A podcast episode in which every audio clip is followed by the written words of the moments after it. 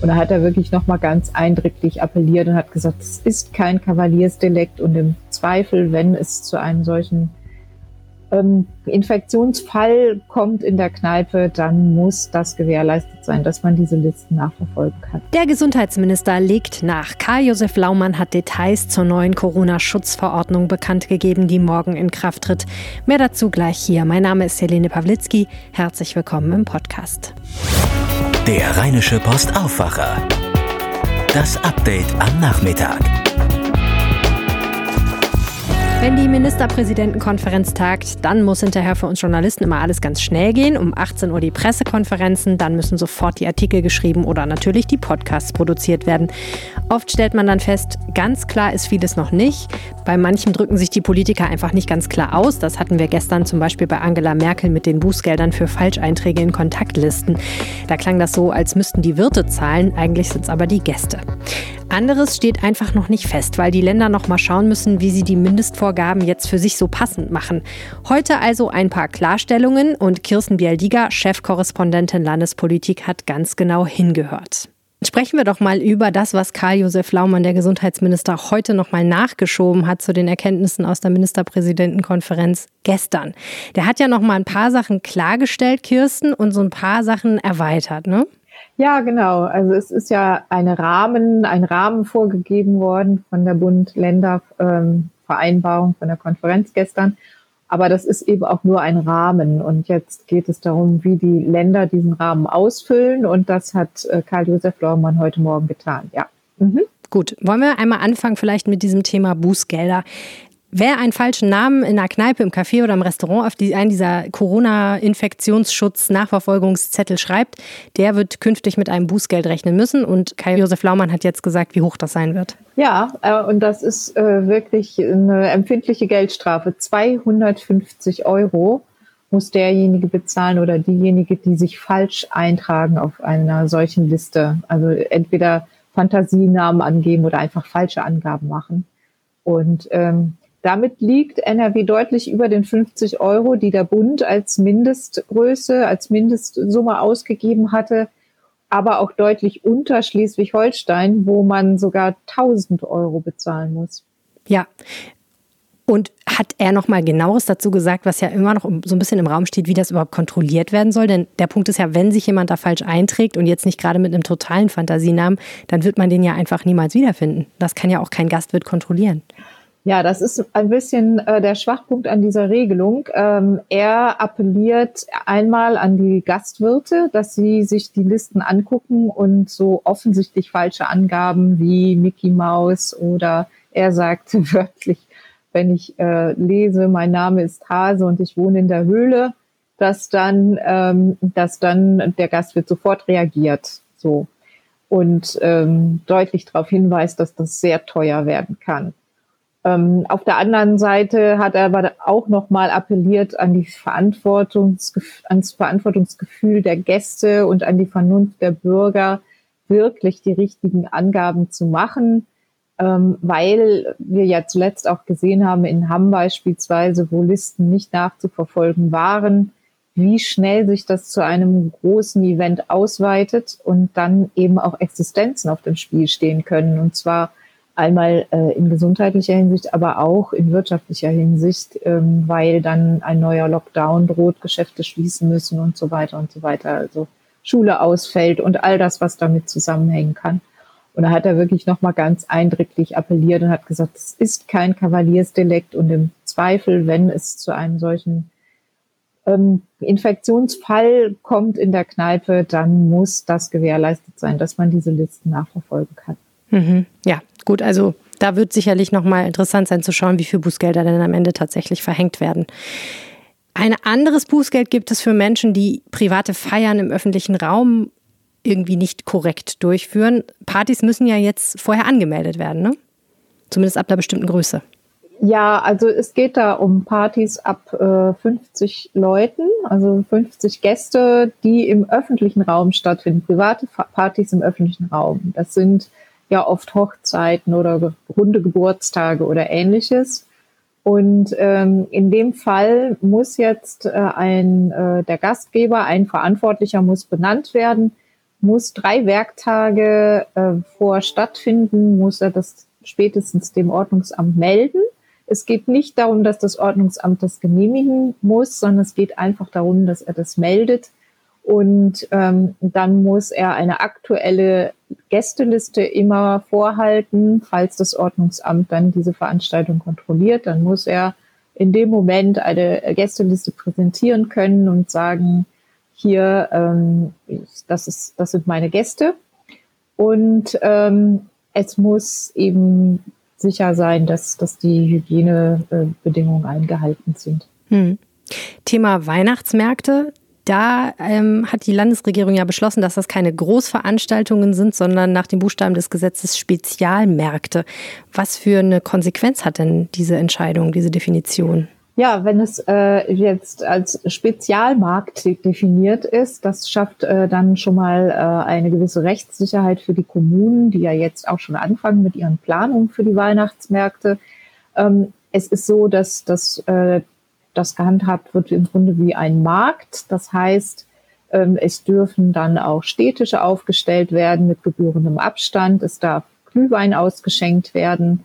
Und ähm, das äh, bedeutet eben, dass auf der anderen Seite aber auch der Zugang genau geregelt sein muss. Ähm, es kann nicht jeder äh, drauf losstürzen, sondern es wird wahrscheinlich so eine Art Einlasskontrolle ist zu viel gesagt, aber jemand am Eingang eines solchen Marktes stehen und schauen, wer kommt da. Ähm, ja, und, und der Sinn dahinter ist, dass man es ermöglichen möchte, weil man eben auch die Innenstädte in der Weihnachtszeit attraktiv erhalten möchte. Ähm, Karl-Josef Laumann sagte, wir wollen doch nicht, dass Amazon noch stärker profitiert von dieser Corona-Krise, als sie es sowieso schon tun und die Leute dann eben die Innenstädte weiterhin meiden oder auch gar nicht mehr attraktiv finden. Und dazu sollen eben die Weihnachtsmärkte zum einen beitragen. Hm. Es gibt auch noch eine andere interessante Regelung in diesem Zusammenhang, nämlich dass die Läden öffnen dürfen an den Adventssonntagen zwischen 13 und 18 Uhr in den Innenstädten. Jetzt ist Karl-Josef Laumann ja bekanntermaßen ein Katholik, der jeden Sonntag in die Kirche geht. Und ich habe gedacht, das kann ihm nicht ganz leicht gefallen sein, denn die äh, Kirchen beispielsweise sind ja sehr dagegen, dieses Sonntagsöffnungsverbot aufzuweichen. Wie hat er das begründet? Es ist so, also erstmal ist die Kirche ja dann vorbei. Also die beginnen um 13, um 13 Uhr, ja. Uhr. Naja, wobei, es gibt ja bei, zumindest bei den Katholiken gibt es ja mehrfach Gottesdienste, also so ist es nicht. Kirche ist quasi nie vorbei.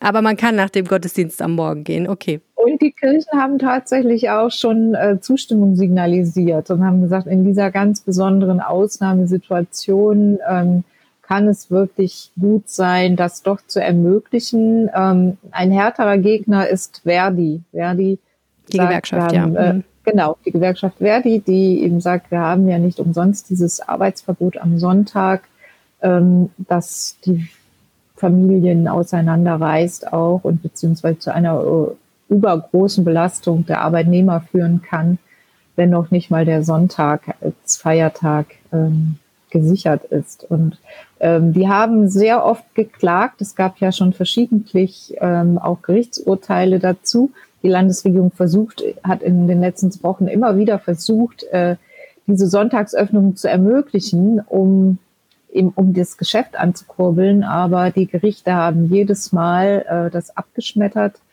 und zuletzt auch mit drastischen Worten. Also sie haben dann gesagt, ähm, die Landesregierung handelt nicht gut, wenn sie die Kommunen per Erlass immer wieder dazu verleitet, Sonntagsöffnungen zu planen. Ähm, das, das macht keinen Sinn und äh, die Landesregierung soll sich doch da äh, bitte an die Gesetze halten oder aber eben äh, mit den entsprechenden Mehrheiten im Landtag das Gesetz ändern.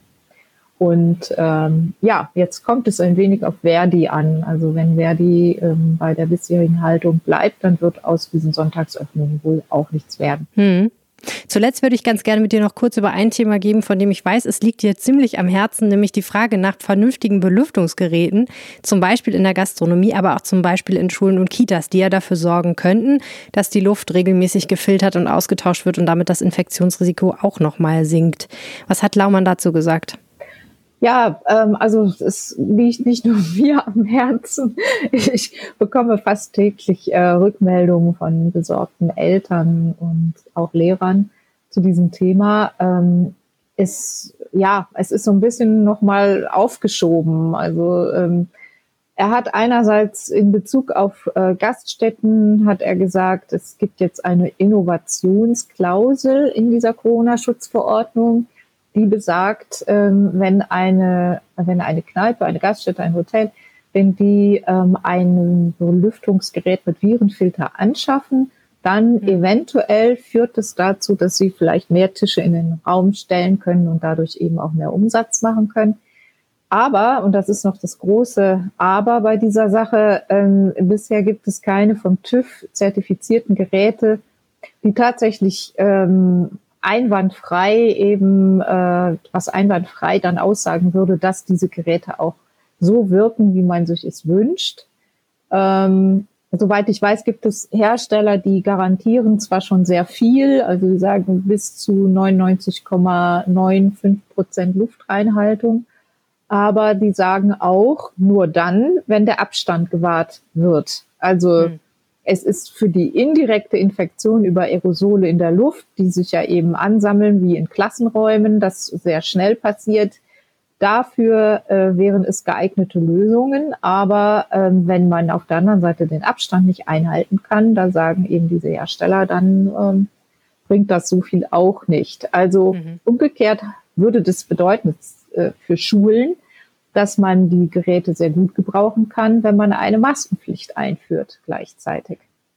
Ähm, und darüber, also darüber wird jetzt wohl in den nächsten Tagen auch gesprochen werden, über diese Geräte, über neue Tests. Ähm, da wartet man jetzt auf den TÜV, ähm, ob es solche Geräte gibt. Ähm, äh, was aber neu war und sehr interessant ist, dass Karl-Josef Laumann nicht mehr ausgeschlossen hat, ähm, dass diese Belüftungsgeräte angeschafft werden mit finanzieller Unterstützung des Bundes. Das hat er mhm. explizit so gesagt, dass es möglicherweise da auch Unterstützung vom Bund geben wird dafür, dass man diese Belüftungsgeräte anschafft in den Schulen und Kitas. Ja, da müssen wir jetzt noch ein bisschen abwarten. Und in der Zwischenzeit bleibt nichts anderes, als weiterhin quer zu lüften, wie kalt es auch immer draußen sein mag. Also Pullover anziehen und durchhalten. Vielen herzlichen Dank, Kirsten Bialdiger. Ja, Gerne, Helene. Die Kontaktlisten, ja, die sind für viele Menschen ein Ärgernis. Ich persönlich stelle fest, dass ich immer öfter gar nicht gebeten werde, mich irgendwo einzutragen, wenn ich ausgehe. Anderswo liegen die Listen offen rum. Man kann also prima schauen, wie die Telefonnummer des Vorbesuchers lautet. Und die Gesundheitsämter, das hat eine aktuelle Umfrage unserer Redaktion in der Region ergeben, die finden die bekrakelten handschriftlichen Zettel eher hinderlich als hilfreich bei der Infektionsnachverfolgung. RP-Chefredakteur Moritz Döbler hat eine ganz klare Meinung. Weg mit den Kontaktlisten. Ich habe ihn gebeten, hier im Podcast nochmal genau zu erklären, warum er das findet. Die Listen gibt es, um Infektionsketten zurückzuverfolgen. Das ist der Sinn der Sache. Aber aus meiner Sicht jedenfalls ist dieses Instrument völlig untauglich für diesen Zweck. Erstens ist es ineffektiv, weil ganz wenige Kontakte tatsächlich zurückverfolgt wurden. Und die Frage stellt sich auch, ob es überhaupt verhältnismäßig ist. Also ob der Nutzen in einem richtigen Verhältnis zu dem Aufwand steht, den Millionen von Besuchern in Gaststätten, lokalen Restaurants und die vielen Wirte treiben müssen. Ich finde es aber auch einigermaßen absurd, dass eine Verwaltungstechnik aus dem 19. Jahrhundert im digitalen Zeitalter genutzt wird, um diese Pandemie zu bekämpfen. Kann ja gut sein, dass es am Anfang der Pandemie, also sagen wir mal im März, ein probates Mittel war. Aber einige Monate später muss es doch möglich sein, ein Mittel zu finden, eine Technik zu finden, die besser in die Zeit passt. Die Corona-Warn-App ist ein Beispiel dafür, dass es geht. Vielleicht könnte ein Update mit einer Gaststättenfunktionalität da Abhilfe schaffen. Vielleicht erfindet man auch eine zweite App, um diesem Problem zu begegnen. Denn klar ist ja, das Datenschutzthema ist schon durch die Listen geklärt. Gäste in Lokalen und Gaststätten und Restaurants nehmen in Kauf, dass der Datenschutz nicht ganz so klar gilt. wenn sie ein Restaurant besuchen wollen. Letztlich ist doch auch die Frage, wie das eigentlich kontrolliert wird. Also sollen jetzt künftig Stoßtrupps von Ordnungskräften durch die Restaurants ziehen und sich von den Gästen Personalausweise zeigen lassen, die sie dann mit den Listen vergleichen. Das alles ist doch nicht zeitgemäß, nicht praktikabel, nicht effektiv und einigermaßen absurd. Ich wäre also sehr dafür, dass man mit diesem bürokratischen Irrsinn echt aufhört und sich was Klügeres einfallen lässt. Ein Kommentar von Chefredakteur Moritz Döbler. Und jetzt Menus aus der Region. Morgen bestreikt Verdi weitere Kliniken im Tarifkonflikt des öffentlichen Dienstes. Jeweils eine in Viersen und Mönchengladbach und drei Standorte in Düsseldorf. Außerdem werden die Stadtverwaltungen Düsseldorf, Dortmund und Mönchengladbach bestreikt. Das hat die Gewerkschaft Comba initiiert. Heute waren rund 20 Kliniken in NRW dran. Etwa 3500 Beschäftigte legten die Arbeit nieder. Man habe einen ganztägigen Notdienst eingerichtet, teilte Verdi mit. Die medizinische Versorgung und Sicherheit aller Patienten sei gewährleistet gewesen. Außerdem kündigte Verdi an, dass es weitere Warnstreiks im ÖPNV geben könnte. Und zwar dann, wenn die Arbeitgeber nicht bis Freitagmorgen in Verhandlungen über einen bundesweiten Rahmentarifvertrag einwilligen. Verdi fordert unter anderem für die 2,3 Millionen Beschäftigten bei Bund und Kommunen eine Lohnerhöhung von 4,8 Prozent und eine Anhebung der Azubi-Vergütung um 100 Euro. Die SPD-Fraktion wird für Nordrhein-Westfalen ein Verbot der Reichskriegsflagge beantragen. Die Flagge werde regelmäßig von rechtsextremen Parteien und Organisationen in der Öffentlichkeit zur Schau gestellt, heißt es in dem Antrag an den Landtag, der in der kommenden Woche ins Parlament eingebracht werde. Die Flagge sei zu einem Identifikationssymbol dieser Gruppierungen geworden. Vom Gesetzgeber verboten ist bisher nur die mit dem Hakenkreuz versehene Reichsfahne. Reichskriegsflaggen, die immer mehr als Symbol rechter Gruppierungen benutzt werden, sind davon ausgeschlossen. Außerdem fordert die Oppositionsfraktion einen Masterplan gegen rechts. So müsse nach den jüngsten bekannt gewordenen Äußerungen geprüft werden, ob die gesamte AfD vom Verfassungsschutz beobachtet gehöre. Außerdem müsse sich die Landesregierung für ein Verbot des Vereins Identitäre Bewegung einsetzen. Ein jährliches Lagebild soll Auskunft über rassistische und antisemitische Straftaten geben. Die SPD erneuerte ihre Forderung nach einer unabhängigen Studie zum Ausmaß rechtsextremen Gedankenguts bei der Polizei. Für entsprechende Vorfälle sollte eine Meldestelle beim Landeskriminalamt eingerichtet werden. Die niederländische Grenzstadt Venlo bittet alle Deutschen, am Samstag, dem Tag der deutschen Einheit, auf einen Besuch zu verzichten. Traditionell fahren an dem Feiertag immer viele Einkaufstouristen aus Nordrhein-Westfalen nach Venlo oder auch nach Röhrmond. Ein Problem in Corona-Zeiten. Bereits am Dienstag hatten mehrere Grenzstädte an Deutsche appelliert, auf einen Besuch zu verzichten. In den Niederlanden liegt die Zahl der Corona-Infektionen höher als in Deutschland, obwohl das Land viel kleiner ist. Im Prozess gegen einen zentralen Verdächtigen im Missbrauchskomplex Bergisch Gladbach hat die Staatsanwaltschaft eine Freiheitsstrafe von 13,5 Jahren gefordert. Zudem beantragte sie am Mittwoch die Unterbringung in der Sicherungsverwahrung, wie ein Sprecher des Landgerichts Köln mitteilte. Die Nebenklage, die die Tochter des 43-Jährigen vertritt, habe sich den Anträgen angeschlossen. Der Verteidiger des Angeklagten stellte keinen konkreten Antrag zum Strafmaß. Er sprach sich aber gegen eine Sicherungsverwahrung aus. Dem gelernten Koch und Hotelfachmann wird vorgeworfen, immer wieder seine 2017 geborene Tochter sexuell missbraucht zu haben. Den Großteil der Taten habe er dabei mit seinem Smartphone dokumentiert und Aufnahmen an gleichgesinnte Chatpartner weitergeleitet. Das Urteil soll in der kommenden Woche fallen. Karneval trotz Corona. In Düsseldorf gibt es Pläne für einen Rosenmontagszug durch die Arena. Das bestätigte der Chef der städtischen Veranstaltungstochter, die das Fußballstadion vermietet. Die Überlegungen stünden aber noch ganz am Anfang. Auch das Komitee Düsseldorfer Karneval bestätigte die Ideen. Nach einem Karnevalsgipfel in der Düsseldorfer Staatskanzlei hatten die Landesregierung und die großen Festkomitees den klassischen Sitzungs- und Straßenkarneval abgesagt. Traditionelle Rosenmontagsumzüge werde es nicht geben. Im Stadion könnten nach Aussage des CC-Geschäftsführers bis zu 17.000 Menschen den Zug anschauen. Auch eine Fernsehübertragung wäre natürlich möglich. Die S-Bahn-Strecke zwischen Köln-Mühlheim und dem Düsseldorfer Hauptbahnhof wird in den Herbstferien gesperrt. Grund seien Gleisbauarbeiten für den Rhein-Ruhr-Express, den RAX, teilte die Deutsche Bahn am Mittwoch mit. Vom 9. bis zum 26. Oktober fallen deshalb alle Züge der S6 und der S68 aus. Als Ersatz würden Busse eingesetzt. Der Aufsichtsrat des Autozulieferers Continental hat die Schließungspläne des Konzerns bestätigt. Das Reifenwerk in Aachen wird Ende 2021 aufgegeben. Außerdem betroffen sind Standorte in Hessen und Bayern. Insgesamt sind rund 4800 Arbeitsplätze betroffen. Arbeitnehmervertreter kritisierten den Beschluss. Der Vorsitzende der Gewerkschaft IGBCE, Michael Vassiliadis, sprach von einem Kahlschlagkonzept des Unternehmens. Schon im Vorfeld hatte sich auch Bundesarbeitsminister Hubertus Heil von der SPD irritiert gezeigt.